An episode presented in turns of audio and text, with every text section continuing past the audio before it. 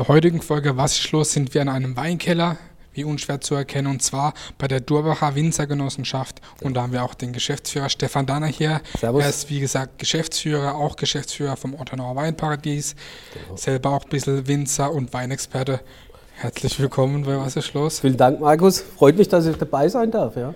Also wirklich hier sehr schön in diesem Barrikkeller zwischen den Fässern. Ja. Wir haben jetzt hier auch ein ein guter Tropfen schon da. Ich würde sagen, da stoßen wir jetzt erst gleich mal an und probieren. Das ist eine gute. Idee. Das ist jetzt natürlich ein Riesling, der ist jetzt natürlich nicht im Barry gelagert, aber da du das ja gern trinkst, haben wir diesmal nicht auf Rotwein gesetzt, sondern auf Riesling. Ja. Ja, in der Tat sitzen wir jetzt in unserer heiligen Halle. Das ist äh, wie beim Pfarrer die Sakristei, unser Heiligtum hier. Und äh, ich glaube, da kann man gut sprechen. Ja, also jetzt fangen wir erstmal zum Thema Wein an. Was, du hast ja einiges mit Wein zu tun, wie schon gerade erwähnt. Was, find, was fasziniert dich denn an, an Wein oder eigentlich am Beruf des Winters oder einfach das Ganze drumherum? Was ist für dich das Besondere am Wein? Also bei mir war das so, bei mir ist das in die Kinderschuhe schon gediehen. Das heißt, ähm, ich bin einer von vier Kindern von meinem Elternhaus. Mein Vater und schon meine Vorgängergenerationen waren alles Winzer. In Durbach selber, wir leben ja hauptsächlich vom Weinbau und vom Tourismus. Und ähm, die Winzer, das war bei uns schon seit Generationen im Blut. Und dann ist es halt so, wie es früher auch war. Wir sind vier Kinder. Einer muss halt, oder drei müssen schauen, wo sie bleiben, in Anführungsstrichle. Und dann hat mein Vater gesagt, geh doch mal zur Bank. Äh, ich war der Jüngste. Äh, da kann ich, krisisicher, kann ich schief gehen. Das mhm. habe ich dann getan. Und irgendwie nach fünf, sechs, sieben Jahren Banker und Studium und allem, was dazugehört, hast du dann plötzlich gemerkt, ähm, dass deine Wurzeln nicht verleugnen kannst. Das Blut hat gesagt, Mensch, ich muss doch was mit Wein machen. Und da hat sich ergeben, dass mein Vorvorgänger hier einen Stellvertreter, also einen Vertriebsleiter gesucht hat. Heute heißt es äh, Assistent der Geschäftsleitung. Mhm. Das habe ich dann getan. Und so bin ich quasi vom Rehberg draußen ähm, durch, den Umwelt, äh, durch den Umweg, nicht Umwelt, durch den Umweg äh, Bank dann hierher tatsächlich in den Weinbau geraten oder wieder zurück zu den Wurzeln. Ja, und dann ist die Zeit so gediehen. Dann wurde ich eben vom Assistent zum Vertriebsleiter und vom Vertriebsleiter zum Geschäftsführer und so hat sich das langsam aufgebaut. Okay, interessant auf jeden Fall.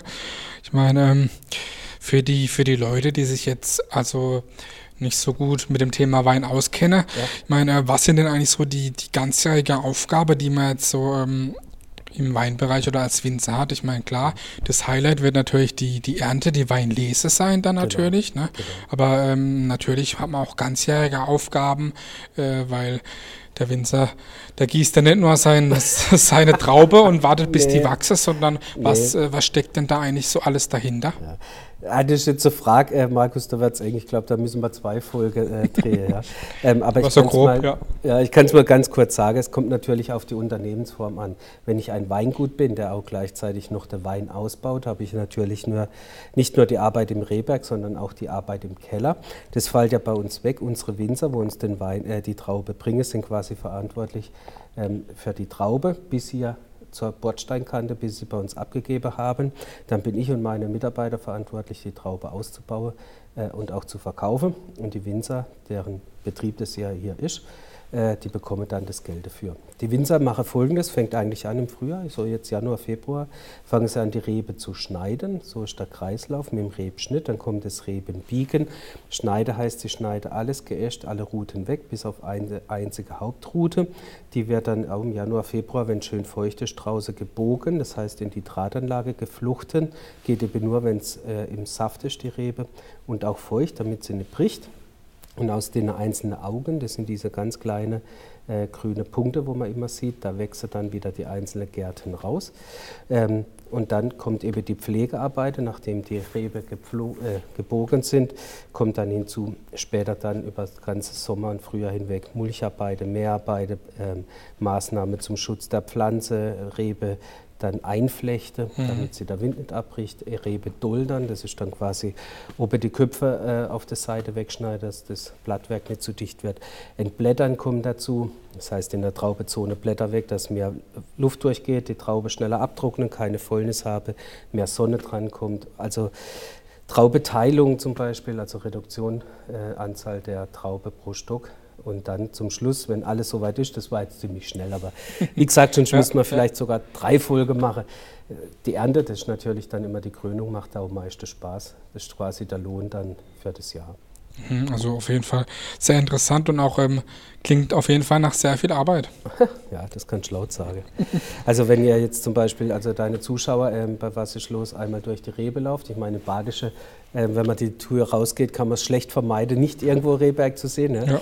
Kann man eigentlich sagen, dass der Winzer im Schnitt zwischen 6 bis 16 Mal, Pi mal Daumen, je nachdem, was für eine Lage, was für Qualitätsstufe, was für Philosophie, kann man sagen, zwischen 6, 6 bis 16 Mal lauft er jede Gasse hoch und runter okay. bis zur Ernte. Und äh, wenn man das dann sieht und manche Leute ins Fitnessstudio rennen äh, und was weiß ich was alles tun, äh, sage ich halt immer, nehmt zwei Stücke Traube oder Rebe, äh, könnt euch das sparen und kriegt sogar was dafür und müsst nur, nicht nur 100 Euro pro Monat bezahlen. Und man hat da noch steil oft, ne? Oh ja, steil ja, ne? deswegen sicher, ich bin ein echter Steillagewinzer. Das bedeutet also, wenn du am Rehberg stehst, so am Rehberg, ja, dann zieht der Bauch nach vorne und die Schwerkraft nach hinten und dann bleibst du gerade stehen. Deswegen braucht der Steillagewinzer auch ein bisschen was okay. auf der Rippe. Da bin ich ja dann auch Das habe ich jetzt aber nicht gesagt, ja. ähm, was gibt es denn eigentlich so für, für Qualitätsmerkmale vom Wein? Ich meine, man hört immer von diesen mal, unterschiedlichen äh, Namen und so, ja, aber ja, äh, ja ich meine, der Experte kennt sich da ein bisschen aus oder der Weinkenner, aber ja. der ein oder andere, der kennt ja nur Weiß, Rot ja. und Rosé. Ne? Aber okay. Auch die Frage wird jetzt echt, das ist jetzt auch schwierig. Also wir sind ja gerade dabei, vielleicht hast du schon mal gehört, dass das Weingesetz sich ändern soll. Bis Stand heute oder bis, sagen wir 2025 ist es so, dass die Qualitätsstufe an der Öchsle gerade festgemacht werden. Öchsle ist quasi der Zuckergehalt je Liter. Je höher die Öchsle, je höher wertig der Wein. So bis Stand heute. Ähm, jetzt soll sich das deutsche Weingesetz ans europäische anlehnen. Das bedeutet, dann geht es darum, je kleiner die Lage und je spezifischer die Lage, je genau ich beschreiben kann, wo die Traube herkommt, je hochwertiger kann man jetzt streiten, ich versuche es mal ganz neutral zu formulieren. Also es ist Stand heute, ich erkläre mal das System, wie es jetzt ist, darum geht es ja auch. Ähm, je höher die Öchsle, also je mehr Power im Wein steckt, je höher die Qualität. Dann gibt es in unsere Breitegrade eben Land- und Tafelwein. Das macht man eher selten bei uns. Bei uns fängt es meistens an mit Qualitätswein, Kabinett, Spätlese, Auslese, Beereauslese, Eiswein und die Krönung ist eigentlich die Druckebeerenauslese, wobei manche meinen natürlich, der Eiswein ist das höchste der mhm. Gefühle. Aber hier bei uns im Badischen, wenn Qualitätswein draufsteht, bist du schon super bedient. Ja. Kabinett ist eigentlich von der Formulierung her etwas leichter angedacht vom Gesetzgeber ähm, ist jetzt ein bisschen verwaschen durch diese ganze Klimaerwärmung und die Spätlese ist dann schon die Krönung. Und das drüber auslese bis, aus, bis Eiswein, das ist dann schon der edelsüße Bereich. Aber um die Frage ganz konkret zu beantworten, Stand heute wird die Qualität vom Wein ähm, gesetzlich an der Öchsle Fisch gemacht. Stand heute, das wird sich aber ändern. Okay. Ähm, hat man denn auch oft, sage ich jetzt mal, ähm, Probleme mit äh, irgendwie Ungeziefer oder Unwetter? Oft hat man natürlich auch mal gehört, okay, wenn es jetzt irgendwie schlechte Wetter gibt, ja. haben die Winzer Probleme. Aber wie, wie sieht es jetzt derzeit und in den letzten Jahren aus? Ja. Gibt es da irgendwie gerade? Ja, also das, das ist auch wieder Markus, du ja. stellst mir Frage, da könnte ich echt referieren bis übermorgen. Also tatsächlich ist so, es sind durch Ungeziefer und auch ähm, zum Beispiel Wetter angesprochen. Also die Tiere natürlich, ganz aktuell hat vielleicht jeder schon mal gehört, die KEF, die Kirschessigfliege, wurde eingeschleppt aus Japan, mhm. seit fünf, sechs Jahren, sehr aktiv, ist eine Essigfliegenart, Kirschessigfliege genannt, die sich wahnsinnig vermehrt. Ähm, die Population ist wesentlich schneller wie bei Essigfliege und die sticht die Traube an, legt die Larve rein und so kann mhm. das ganze Ding explosionsartig sich verbreiten, also noch wesentlich schnellere Verbreitung wie heute Coronavirus. Ja. Ähm, das Viech kann einem echt wehtun als Winzer. Die letzten Jahre, Gott sei Dank, die letzten zwei Jahre war es jetzt etwas weniger vorhanden, weil wie der Mensch ähnlich auch, wenn ich das so salopp sagen darf, ab 30 Grad plus haben die keine Lust mehr, sich zu vermehren und fortzupflanzen. Der Mensch wird ja bei der Hitze vielleicht da auch ein bisschen träger. Von dem her haben wir äh, ein bisschen Glück. Und was Wetter angeht, klar, ähm, Hagel, Frost sind die zwei Klassiker. Hagel tut natürlich partiell weh, da wo der Hagel hinfliegt. Mhm. Frost tut zweimal weh. Einmal in dem Jahr, wo es dich erwischt und die Traube äh, oder die äh, Gärte oder Gescheine abgefroren sind. Und im nächsten Jahr, das merkt sich die Rebe, da ist dasselbe Spiel nochmal. Frost tut doppelt weh. Und äh, was im Moment in aller Munde ist, natürlich die Wasserknappheit nicht nur für Mensch und Tier, sondern auch für das Pflanzewerk, ja, sowohl im Wald wie auch im Rehberg. Da merkt man deutlich, dass das Klima wärmer wird. Also es gibt, glaube ich, keinen Winzer auf der Welt, wenn er normal denkt oder tickt, dass er das Klimaerwärmung wegdiskutiert. Als Winzer lebst du von der Natur, du beobachtest die Natur und der Winzer hätte schon seit Jahren bemerkt, dass die sich verändert. Mhm. Was macht für dich ein guter Wein aus und kann man auch für drei Euro ein äh, guter Wein im Supermarkt bekommen? Ja, auf jeden Fall, das ist das Problem. ich bin ja Vertriebler von Herzen her. Ähm, und ähm, es ist so, leider darf ich jetzt nicht sagen, muss jetzt aufpassen, wie ich es formuliere. Es ist tatsächlich so, dass du guten Wein ja, für drei Euro bekommst. Und ähm, ich habe ja so salopp gesagt, das ist das Problem. Ähm, bis vor 10, 20, äh, vor 20, 30 Jahren war es so, dass du eben auch die Qualität am Preis festmachen konntest oder umgekehrt. Durch die Klimaerwärmung gibt es kaum noch schlechte Weine, weil das Traubenmaterial sehr gut ist. Ähm, die Ausbauweise, Kellertechnik, ähm, die Schulung der Winzer hat auch dazu geführt, dass die Weine immer gut sind. Ja. Also du kannst heute noch unterscheiden zwischen, äh, zwischen gut, sehr gut und spitze. Früher gab es tatsächlich noch schlecht, das gibt es heute eher weniger. Woran ich das festmachen wird, klar, der typische Klassiker, Farbe, Geruch, Geschmack. Ähm, je mehr ähm, Farbe ist, denke ich, klar, also man, braucht man viel erklären, Geruch Je vielschichtiger, je mehr ich riechen kann, ähm, desto besser. Und Geschmack auch, je länger der Wein da ist, je opulenter ist, so wie jetzt der Riesling von uns, wo sehr lange im Mundgefühl hast, je besser. Aber auch hier, äh, das sind, da könnte man jetzt unterscheiden, allein schon im Geruch zwischen Primär-, Sekundär- und tertiäre Geschmäcker. Aber ich glaube, also, ich glaube, da brauchen wir noch ein bisschen länger. Ja. Ähm, normalerweise, wie lange ähm, wir sind jetzt ja hier in, den, äh, in einem Keller ja. mit den ganzen Fässer. Bei meine Babys, ja. Genau, wie lange bleibt denn in der Regel äh, ein Wein so in der Fässer, bis er sein, sein Alkoholgehalt hat, den man möchte? Ja. Oder ist das auch unterschiedlich? Das ist sehr unterschiedlich. Und zwar ähm, bei der, also beim Holzfass allgemein, ich versuche es mal ganz kurz. Ja. Beim Holzfass allgemein geht es um das Sauerstoffaustausch. Egal ob groß oder klein, Holz und öffnet, schließt seine Pore.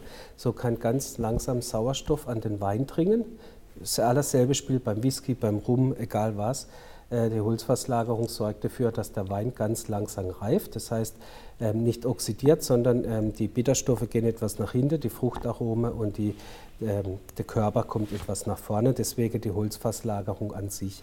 Bei den Barriques, wo man hier sieht, da kommt noch was hinzu, und zwar der Holzduft. Bei den großen Fässer, wo ich da vorhin gezeigt habe, die sind teils 50 Jahre alt, da ist nicht mehr viel mit Holzduft, da geht es nur um den Sauerstoffaustausch. Und bei den Barriques geht es tatsächlich auch um den Holzduft. Die Barriques werden gemacht, indem ähm, sie, die Seideteile geformt werden. Der Deckel oben und unten ist noch weg. Und dann wird Mitte im Fass ein Feuer gemacht. Das sieht echt cool aus, müsst ihr euch mal anschauen. Und je nachdem, wie intensiv und wie lang das Feuer brennt, ist die Toastung. Ähnlich wie beim Toast morgens beim Frühstück auch. Gibt es mittel, hart und weich getoastet. Ja? Ähm, je nachdem, wie gesagt, wie lang es brennt. Dann wird das Fass sauber gemacht und ausgeschabt, dann kommt der Deckel drauf und dann kann ich es eben kaufen. Das heißt, ich kann schon mal unterscheiden, ob es französische oder amerikanische Allee-Eiche ist. Ich kann unterscheiden zwischen mittelhart und weich getoastet und ich kann unterscheiden, äh, welche Tonellerie, welcher Fasshersteller ich nehme. Die haben mhm. auch nochmal andere Bäume und andere Düfte vom Holz. Also ergo Sauerstoffaustausch plus Holz. Ja, je länger ich den Wein da drin lasse, je mehr Holzton hat er.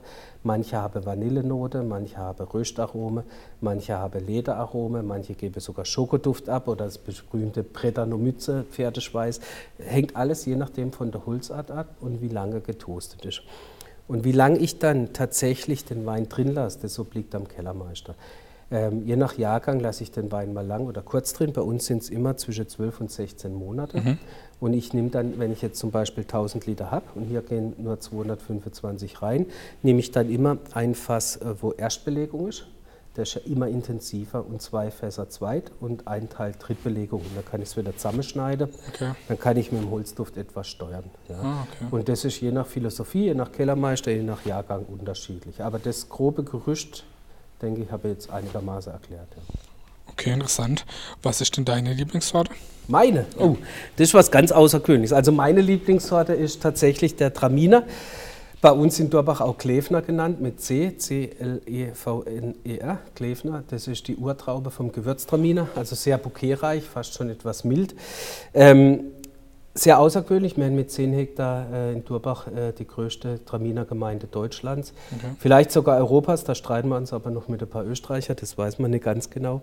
Ähm, Und die Lieblingssorte deswegen ist ja eigentlich außergewöhnlich. Normal Weinleute trinken fast immer trocken, entweder weiß oder rot.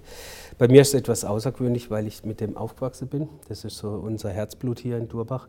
Die Traube ist ähm, sehr ertragschwankend, für den Winzer schwierig und wächst nur in der besten Lage, wo es extrem steil ist, nochmal schwierig. Aber wenn du halt so viel Herzblut in eine so äh, ähm, exotische äh, Rebsorte legst, mhm. wo, durch, wo dich dann noch meistens ärgert, was der Erträge angeht, dann liebst du die. Ja. Deswegen ja. ist Traminer tatsächlich mein Liebling. Ja. Okay, würdest du sagen, äh, Wein ist gesund? ja. das ist eine gute Frage. Was soll ich jetzt antworten? Also pass auf, ich kann dir eins sagen, ähm, die Herzklinik in La ist ja sehr berühmt. Ähm, da haben wir bei uns mal einen Vortrag gehabt von der Weinbruderschaft Ortenau. Und zwar ging es da um Rotwein, ist er gesund, ja oder nein. Und da kam der Chefchirurg rein, da musste ich erst mal schmunzeln, der Mann, ich weiß leider, mir fällt der Name nicht ein, Professor Doktor irgendwas, Chef der Kardiologie äh, und auch Chirurg, wo Herz operiert. Der Mann war zwei Meter groß, ungefähr drei Zentner schwer und hat solche, also wirklich wie der Bud Spencer, Bratpfanne, große Hände gehabt und der war wirklich Herzchirurg. Okay. Und der, jetzt kommt's, tut tatsächlich jedem Patient ein Glas Rotwein pro Tag anbieten. Und in Maße Genosse, ähm, hätte er felsenfest behauptet, ist Wein gesund. Ja, nur bei der heutigen Zeit äh, mit Wein und Gesundheit ist schwierig, darf man ja nicht bewerben, ja, da kriegt man ja gleich Ärger. Ähm, aber ähm, ich kann jetzt nur diesen Fachmann sagen und auch meine Meinung, wenn du es in Maße genießt, ist er tatsächlich, kann er gesund sein. Mhm. Wie alles im Leben darf es nicht übertreiben. Mhm. Ähm, für was er auf jeden Fall gesund ist, äh, ist für die Psyche. Ja? Ähm, also wenn du es nicht übertreibst, dass dein Ärger runterspülst, sondern wirklich, das dass Genuss. du mal runterkommst aus Genuss, dann ist er wirklich gut. Ja. Wein am liebsten pur oder auch mal als Schorle? Oh, also Sonntagmorgens am Stammtisch, das gibt es bei uns tatsächlich noch und da bin ich wirklich auch, seit ich äh, so groß bin, äh, gibt es Schorle, ja? äh, Weißherbstschorle meistens oder Müller, je nachdem. Aber ähm, ansonsten ist er immer Solo-Genosse. Ja. Mhm. Auch mal Bier? Ja, klar. Naja, äh, die Frage war klar. Also ich hätte wetten können. Ich habe jetzt nur überlegt, wann sie kommt. Die war klar, Markus, dass die kommt.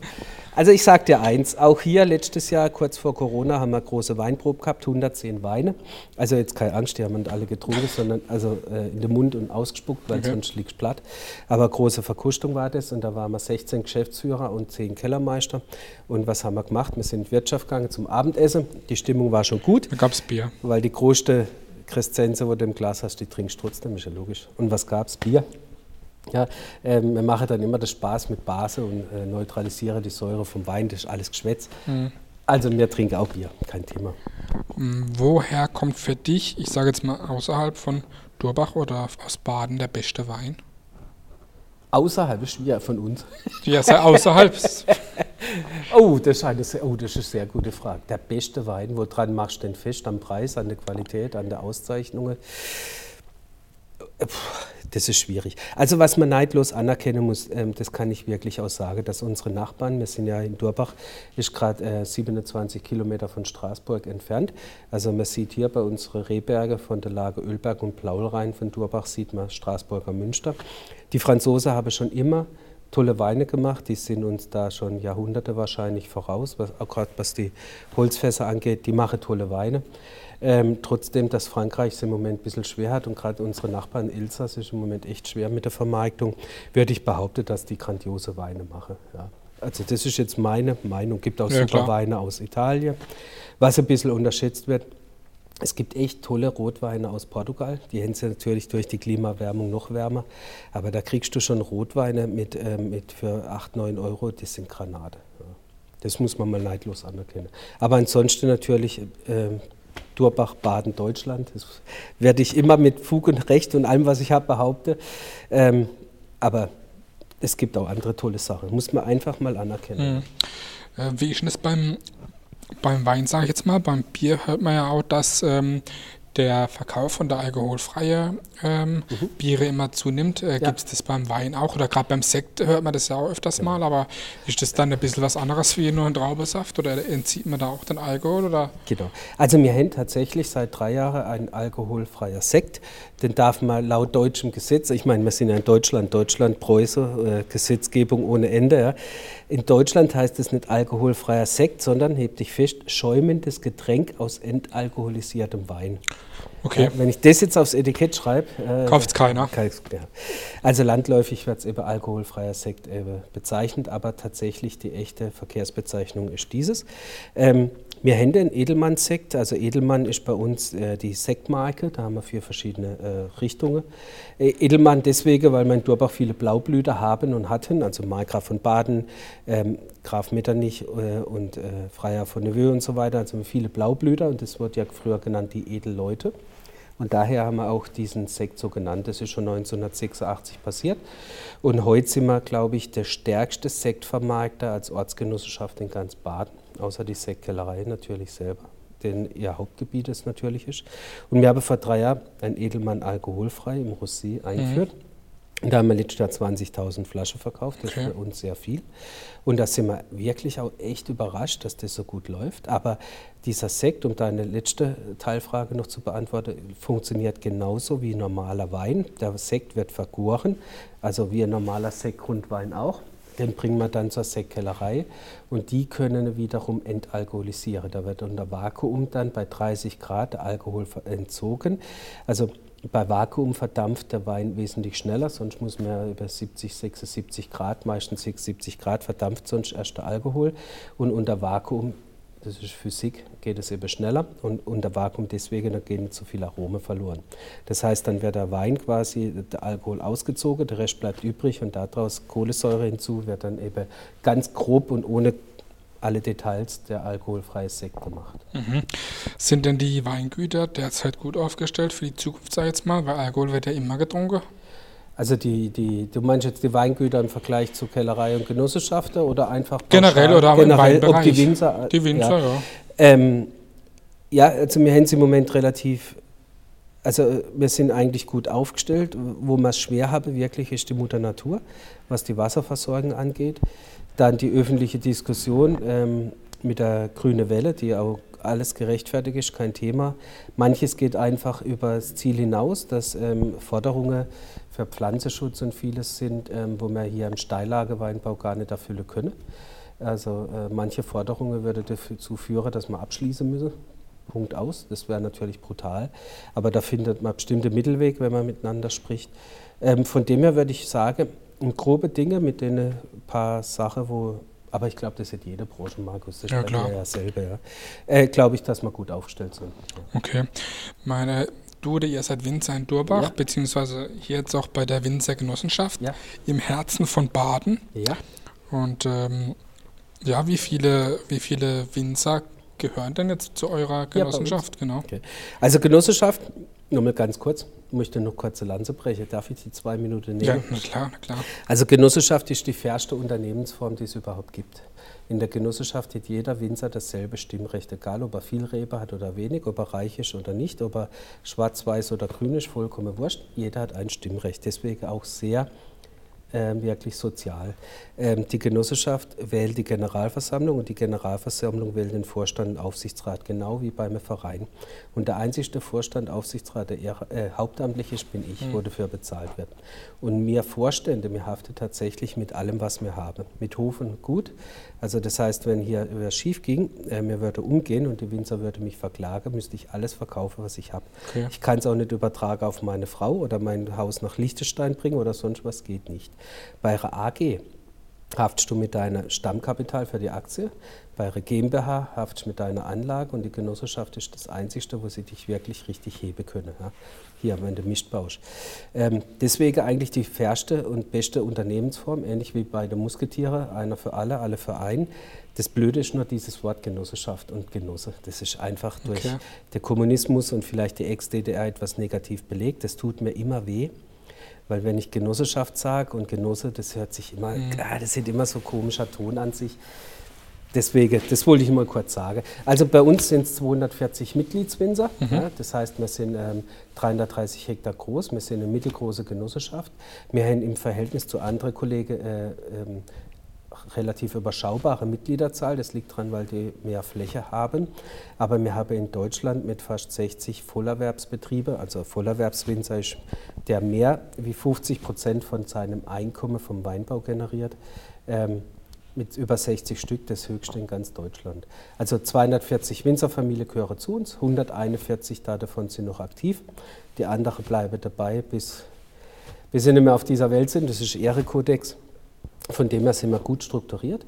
Ähm, ich wurde auch gar nicht mehr, das passt echt toll. Ja, die 330 Hektar möchten wir auch nicht ausweiten. Wir beschränken uns auf unser Durbachtal. Das schon seit Jahren und da sind wir gut aufgestellt. Schön. Du bist auch Geschäftsführer vom Weinparadies Ortenau. Genau. Das ist ja ähm, ein Verein.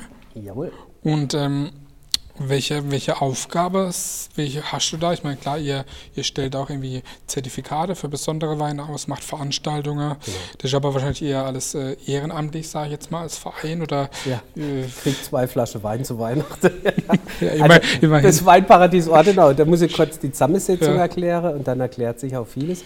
Das Weinparadies Ortenau hat sich zur Aufgabe gesetzt, der Tourismus und den Weintourismus und den Weinbau in der Ortenau nach vorne zu bringen.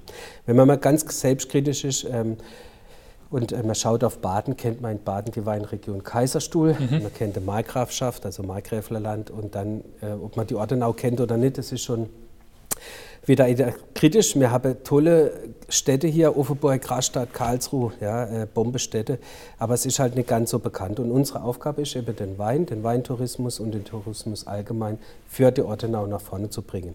Und da haben wir es geschafft, dass alle Weinerzeuger in der Ortenau zusammen sind, bis auf ganz kleine wenige Ausnahmen. Vollkommen gleichgültig, ob Weingut, Kellerei oder Genossenschaft, sind alle mit dabei. Wir haben es geschafft, dass der äh, Rastatt, also ähm, der Landkreis ähm, Rastatt, mit dabei ist, der Ortenaukreis und der Stadtkreis oder Stadt Baden-Baden. Das sind also beide Kreise mit dabei und auch der Stadtkreis, so heißt es korrekt, Baden-Baden.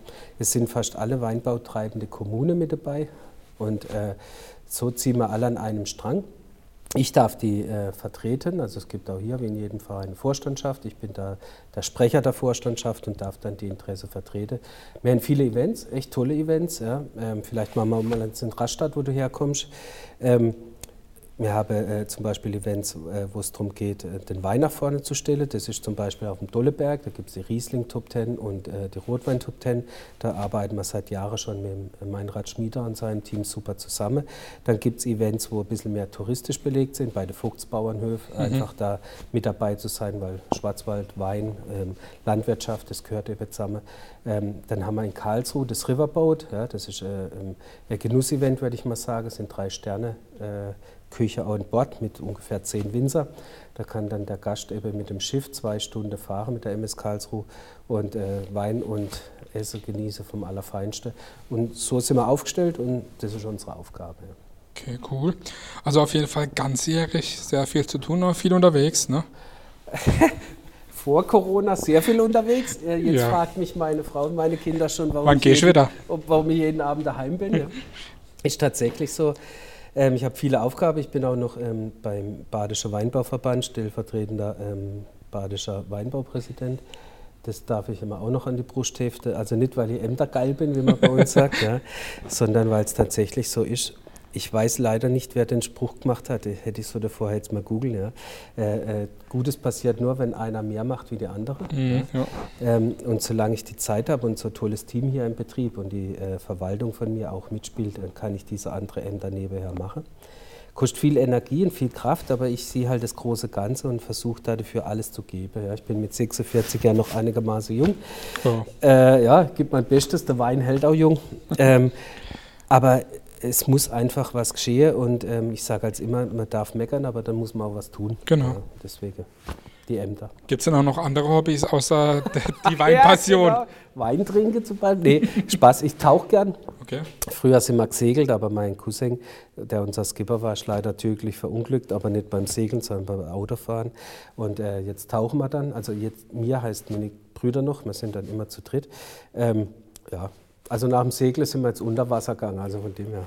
Das ist okay. noch so Bier. Super, also wir kommen jetzt auch schon zum Ende. Und was ich immer ja. frage, ja. die Abschlussfrage, was ist für dich Heimat? Heimat, was ist für mich Heimat? Du, das ist relativ einfach. Ähm, wenn ich eine Weinprobe habe, werde ich immer gefragt, wo ich denn herkomme. Das sage ich aus Durbach. Und dann werde ich gefragt, ja, was habe ich oder was arbeite ich, wie ist meine Vita? Hast du ja auch gefragt. Das ja. sage ich, ja, ich war Banker und hier im Nachbardorf und ähm, dann hier in Durbach und jetzt äh, bin ich wieder hier in Durbach. Also es ist relativ einfach. Meine Heimat ist das Durbachtal. Ja. Ich bin hier geboren und ich sage dann immer, ich werde hier wahrscheinlich auch sterben, wenn alles gut läuft. Ähm, das ist meine Heimat und Heimat ist da, wo man ja, sich zu Hause fühlt und ich fühle mich hier eben zu Hause. Es gibt weiße Sprüche, gerade wenn man es googelt, was ist Heimat. Mhm. Also äh, da gibt es ja die beste philosophische Auswandlung, ja, das ist ja der Plato Scheiß dagegen. Also ich sage immer, meine Heimat ist Durbach und Basta. Okay, super. War wirklich sehr interessant. Ja, ich hoffe, ich konnte helfen. Auf jeden Fall. Und vielen Dank, dass wir hier sein durften. Sehr gern, Markus. Und natürlich auch hinter der Kamera am Thomas, vielen Dank. Sehr gern, jederzeit wieder. Ja, also alle mal nach Durbach gehen und Wein kaufen und probieren. Das will ich schwer hoffen, ja. Wo ist die Kamera? Alle herkommen. ja, also vielen Dank. Das war Stefan Danner. Winzer und oder einfach alles. Ja, genau, genau, das trifft. Weinexperte. Ja, passt. Okay. Danke dir. Vielen Dank. Was ist los mit Stefan Dann aus Dorbach?